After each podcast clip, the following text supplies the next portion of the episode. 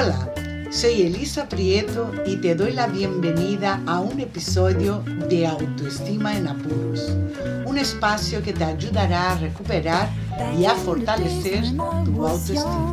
For me, Paris was just a song. Street lights were shining in my head. Why don't you come here and see for yourself? Fashion and beauty tenemos que desaprender para poder aprender a hacer las cosas de otra manera, dejar de intentar siempre de la misma forma. Debemos descubrir que hay muchos caminos que te pueden llevar al mismo lugar, a ese lugar o nivel que quieres alcanzar. Hola, ¿qué tal estás? Antes de entrar en el tema de hoy, te recuerdo que tengo tres ebooks gratuitos en mi web sobre autoestima, relación de pareja y sexualidad. Los encuentras en www.elisaprieto.com. Si te apetece tener contacto conmigo más directo, puedes seguirme en Instagram. Soy Elisa Prieto 8. Tanto en la web como en Instagram puedes escribirme a, a través de contacto o por privado en Instagram. ¿Ok? El tema de hoy es un tema que repito mucho con mis clientes. No puedes esperar un resultado diferente haciendo siempre lo mismo. Ya lo decía Einstein. Y yo añado que no puedes esperar que las cosas cambien solas.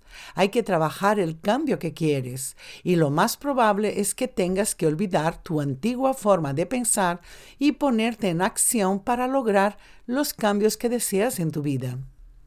Dicho en unas cuantas frases parece fácil, ¿verdad? Pero te aseguro que requiere de ganas, de perseverancia, de entusiasmo, porque somos animales de costumbres, de hábitos, y cambiarlos nos cuesta mucho. Al principio, cuando empiezas a conocerte a fondo, conocerte de verdad, te encuentras con conductas y actitudes que repites desde la infancia sin darte cuenta. La mayoría de nuestros comportamientos y reacciones son aprendidos. O lo vimos en nuestros padres, o en los hermanos, o en alguna persona que fue importante para ti. No hay que olvidar que aprendemos por repetición.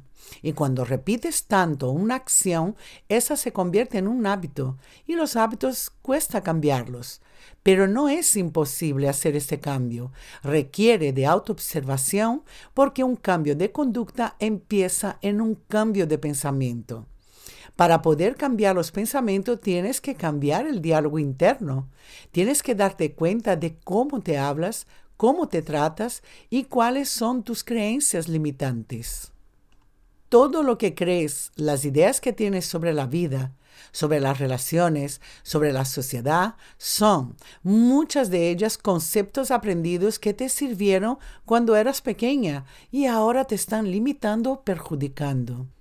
La mayor parte del trabajo que hago con las personas consiste en encontrar esos pensamientos o ideas que una tiene de sí misma, es decir, su autoconcepto. Lo que piensas sobre ti define tu nivel de autoestima. Si crees que no eres valiosa, que no eres suficiente ni merecedora de lo que sea, tu actitud hacia la vida o en tus relaciones de pareja será negativa. Aunque no lo demuestres, en el fondo no te sientes feliz en la relación porque siempre te sientes amenazada. Estás siempre proyectando al futuro un abandono o un engaño de parte de tu pareja.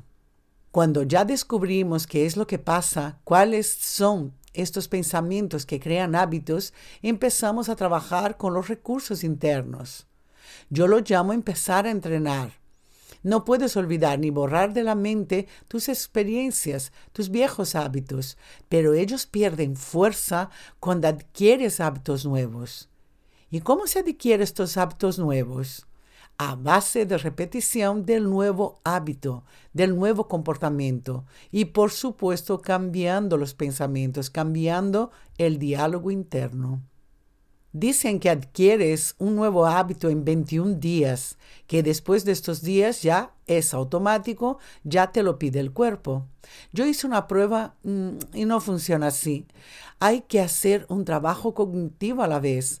Hice un curso de ocho semanas con una terapeuta británica y era sobre el diálogo interno.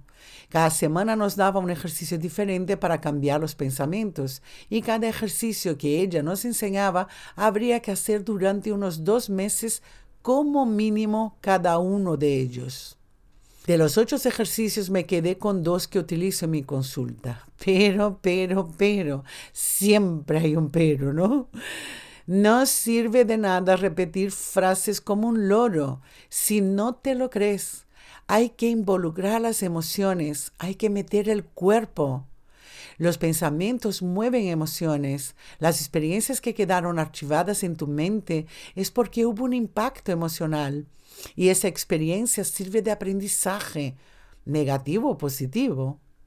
Está claro que para adquirir un hábito nuevo o una diferente forma de hablarte, de tratarte, tienes que sentirlo, tienes que creer para que el cerebro lo dé por válido y repetir muchas veces hasta que esa idea, pensamiento o conducta se vuelva automática. Parece complicado, pero cuando vas avanzando y ves que en tu día a este, este esfuerzo merece la pena porque ya no eres tan dura contigo misma, ya te hablas mejor, crees en ti. Te aseguro que todo eso hará que te sientas más ligera, más feliz. ¿Por qué? Porque sentirás paz. Me acuerdo cuando era jovencita, tenía una señora que la adoraba como una segunda madre, que me daba muchos consejos y me decía que yo era la peor enemiga. Hoy entiendo lo que ella quería decir y lo repito a mi manera a mis clientes. La mente, si no está educada, trabajada, controlada, puede ser tu peor enemiga. Sin embargo, cuando reconoces tus pensamientos negativos y los gestionas, tus emociones serán positivas. Tu mente será entonces tu mejor aliada y tu mejor amiga. Te aseguro que merece la pena hacer este trabajo de crecimiento personal. Las mejores inversiones económicas que hice en mi vida fue en viajar y en todos los trabajos que hice con diferentes terapias, metodologías a nivel individual y grupal. Siempre me gustó profundizar en mi interior y toda la vida he sido una observadora de las personas, del porqué de sus conductas y por qué la mayoría de nosotros anhelamos tanto la felicidad. Para mí en realidad anhelamos paz y amor. Todo lo demás es superficial y superfluo. Casi todo el mundo que llega a mí es por un problema de pareja. Luego encontramos que hay un problema de autoestima y casi siempre hay una mala o inexistente comunicación. A medida que vamos avanzando en este recorrido interno, la persona se va liberando de estas falsas creencias, va vaciando su mochila personal, recuperando su autoestima, su autoconfianza. Entonces, cuando les pregunto qué tal se sienten, la mayoría de ellos me dicen en paz. No importa si tu problema es de trabajo, de dinero, de pareja, de estrés, lo que queremos todos es vivir en paz y como dicen muchos gurús, todo lo que necesitas está en tu interior. Estoy de acuerdo con ellos, pero hay que leer la letra pequeña siempre, la que está debajo de este titular. Si quieres amor, lo encontrarás. Si quieres paz, la encontrarás. Si quieres armonía, la encontrarás también en tu interior. Pero para esto hay que entrenar, hay que vaciarse, hay que eh, ir quitando las capas de todos esos aprendizajes que nos hacen daño. Y hay muchas formas de hacerlo. Hoy en día no hay excusa que valga. Hay un montón de libros e información en la red que te puede ayudar y cursos también. Hay cursos cortitos, directos y muy buenos para ayudarte a trabajar en tu autoestima, en tus miedos, en tus falsas creencias. ¿Es mejor con algún profesional de la metodología que quieras? Pues sí, es mejor que te acompañe un profesional.